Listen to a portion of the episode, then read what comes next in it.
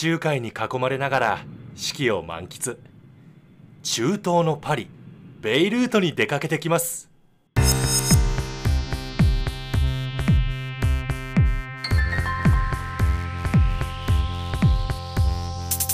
Welcome to Ferrari, a show that will get you inspired to travel. I'm your Ferrari traveler, Anthony, and I'm excited to explore the city with you. Today, we're going to check out Beirut, Lebanon with Dalen Miller. Uh, so, anyway, first off, thanks for traveling with me today. How you doing? That's great. Thank you, and thank you for having me on. I'm really, uh, really delighted to be able to share my love of Beirut and uh, and, with you and with your listeners. So let's let's go to I don't know if you have a favorite place. I really want to check out and start our journey. Let's assume it's kind of nine or ten o'clock in the morning, right? Yeah. Wh- where are we going first? Can we check out something? Maybe a favorite place in the city. Absolutely. So Beirut is located right on the shores of the Mediterranean. And I think a lot of what a lot of people don't realize is that it's a mountainy city. The mountains rise up out of the city uh, into the Shuf area or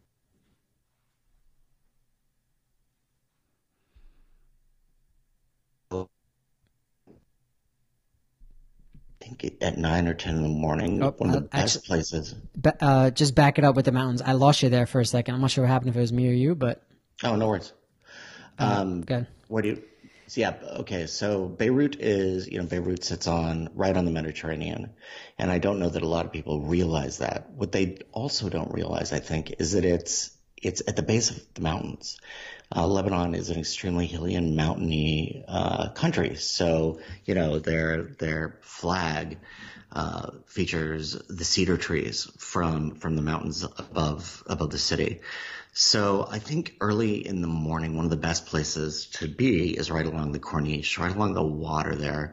There's this incredible, um, beautiful, well-known out uh, outcropping of rocks right in the right in the sea that you can overlook from the Corniche called La Roche, and it's really very um, iconic. And I think quite often when you look at pictures of Beirut, you see you see this rock outcropping. It's really very beautiful, and the the waves crashing along the the, the base of it's really very interesting.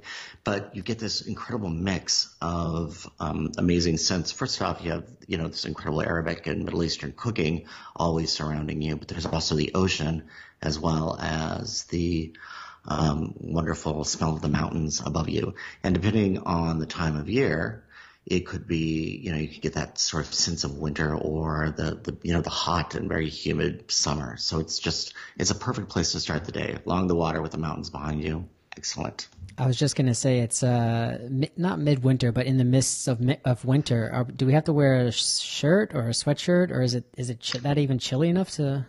You do. I think one of the the most common misconceptions about Beirut is that it's a Middle Eastern city, you know, surrounded by sand dunes and heat and Right, right. you know, and dry dry air.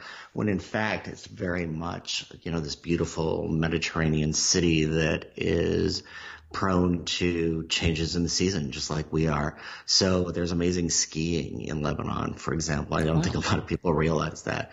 You're not going to find, you know, these sand dunes that are typical of places like Abu Dhabi or the outskirts of um, Dubai, for example. It's very, it's a very, it's a very European city feeling. It's probably how it once got the moniker, the Paris of the Middle East, you know, the mountains and the, and the, and just the, the fantastic seasons of the, the very old French colonial, uh, buildings. So, absolutely. In the winter, you wear coats.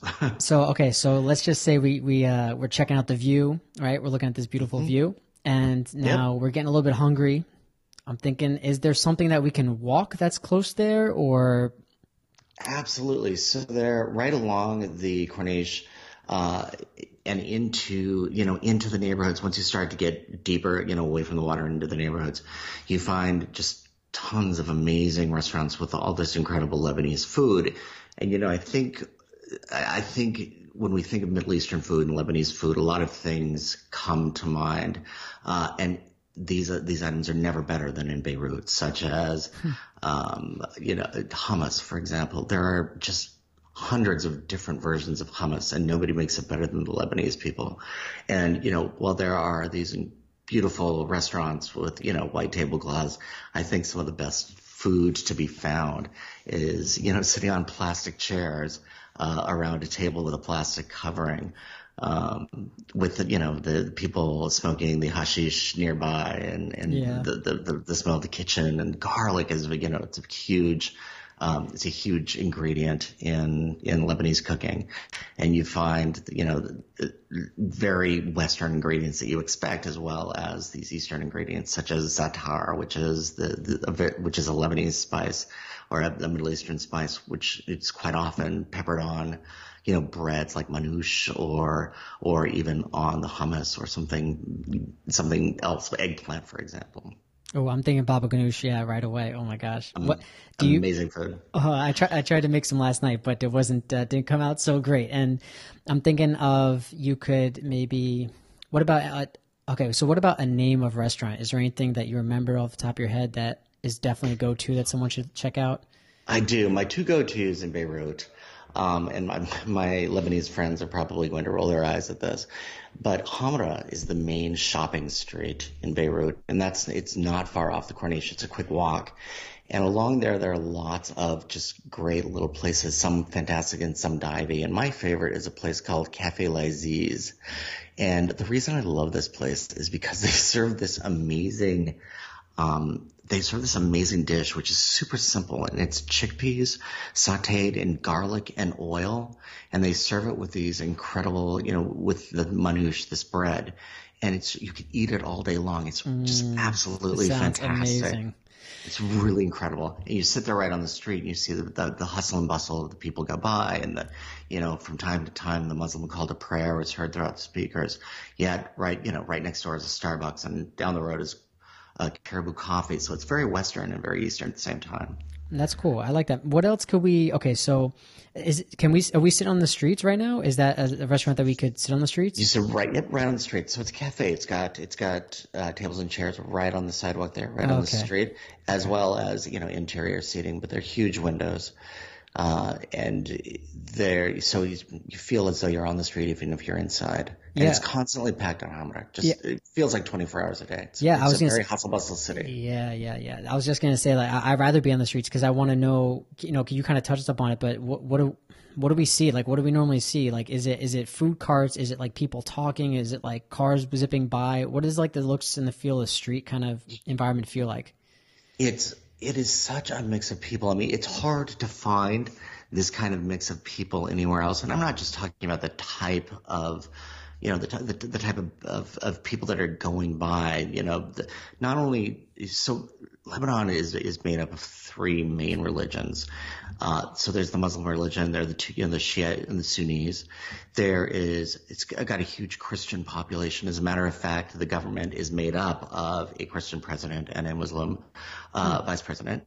And then there's the Druid. And so these, these different, you know, religions, these are the people from these different religions come together. In addition to, and, and, and you know, there are certain things that come to mind when we think of uh, the Muslim religion particularly. So you see a lot of these iconic looks that you expect, but then you also see the very, very rich. You know, you see where Lebanon is a country with um, an extremely large population of you know upper class people. But at the same time you see their the house the house help the, the maids you know hustling back and forth to the market. Uh, you see a small not a huge but it's a small degree of tourists you know walking up and down the streets. You see the the gym crowd as well as you see the older women and the older men sitting and you know smoking the hashish and just sort of uh, talking about you know the weather and everyday life. So it's really just this mishmash of incredible people and incredible cultures all together, surrounded by incredible shops and you know small eateries. You've got the you know one corner there's one of my favorite Thai bubble tea places is right on Hamra, right on one of the corners there near near the Starbucks, ironically. So it's it's really fantastic. And during, you know, one of the interesting parts, uh, it, things about Hamra is it's got this incredible history um, particularly during the Lebanese Civil War. So the uh, I believe it's called the Commodore Hotel is is right off of Hamra, and it's where I stayed the first time I stayed in Beirut, and it's where all of the war correspondents stayed, and so they witnessed you know this war around them from the confines of this fantastic hotel, which now when I was there last had a Benihana in in on the main level. So, wow. you know, it's really it's a cultural just everything come together. It's and fantastic. I feel like the ar- the architect, I guess they keep they keep it uh, preserved fairly well. How old is that building that you're that you're staying in? I believe the building is from the 60s or the 70s. Okay. But it's funny that you should bring up the architecture because the architecture of Beirut, I think, is extremely unique. And here's why. From 1975 to 1990, they had this incredibly bloody civil war, you know, brother fighting brother. Mm. Um, it, it, was, you know, and Beirut was the center of, of quite a lot of the action. So, so much, the, so many of the buildings are you know burned out or or they're riddled with bullet holes and they're crumbling and they're falling apart and they're clearly from a, a generation gone by. Yet right next to it is modern Beirut, these beautiful structures of glass and steel, you know, business buildings and, you know, high-end condominiums. So it's really kind of fascinating. And that's not just in this neighborhood. It's all throughout the city. You find this incredible mix of architecture.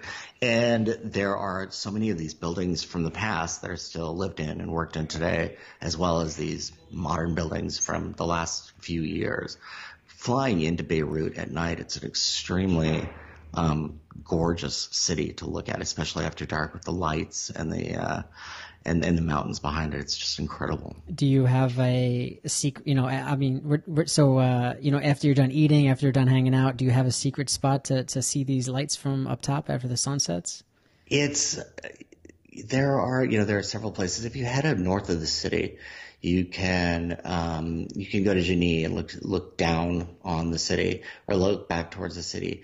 If you go as far as Byblos, which is I believe about 30 kilometers, 40 kilometers north of the city, it curves around, and you can have this you have this incredible view of the city across the bay at night, and that's really fantastic. So it's just you know it's there, there, there are lots of great places. If you know friends or have people in the mountains above the city, quite often they have fantastic views. I have fantastic, just amazing friends who have a villa in a small village called Beit Mary above the city. And from their rooftop, you can look down uh, and have this just this great view all the way from sort of the downtown area, you know, the, the, the kind of compact area out towards the airport, and you watch the planes take off, and it's really incredible. And then, of course, beyond that is the sea. So it's yeah, amazing. That's great. I love it. I actually, you know, although it's short, maybe too short, but I enjoyed our trip. Actually, I thought it was pretty fun. I oh, great! I'll see you then. Yeah, I, pre- I appreciate you kind of bringing us home and explain some of the food and everything, and uh, thanks for being my travel buddy today. so Absolutely. Thank you for having me on. It's it's one of my favorite cities, and I feel that uh, it's you know it's it's still maligned in the Western press, or, uh, or, at least in Western minds today. And I'd love to change that and sort of reintroduce the Paris of the Middle East to today's traveler. And so I hope anyone listening got a little bit of inspiration to travel and go somewhere you've never been before this year. Safe travels. 旅は楽しめましたか？フラリー .com では最新のエピソードに英語スクリプトを加えたバーチャルな英語環境をお届けしています。配信は毎週月曜日。それではまた来週に。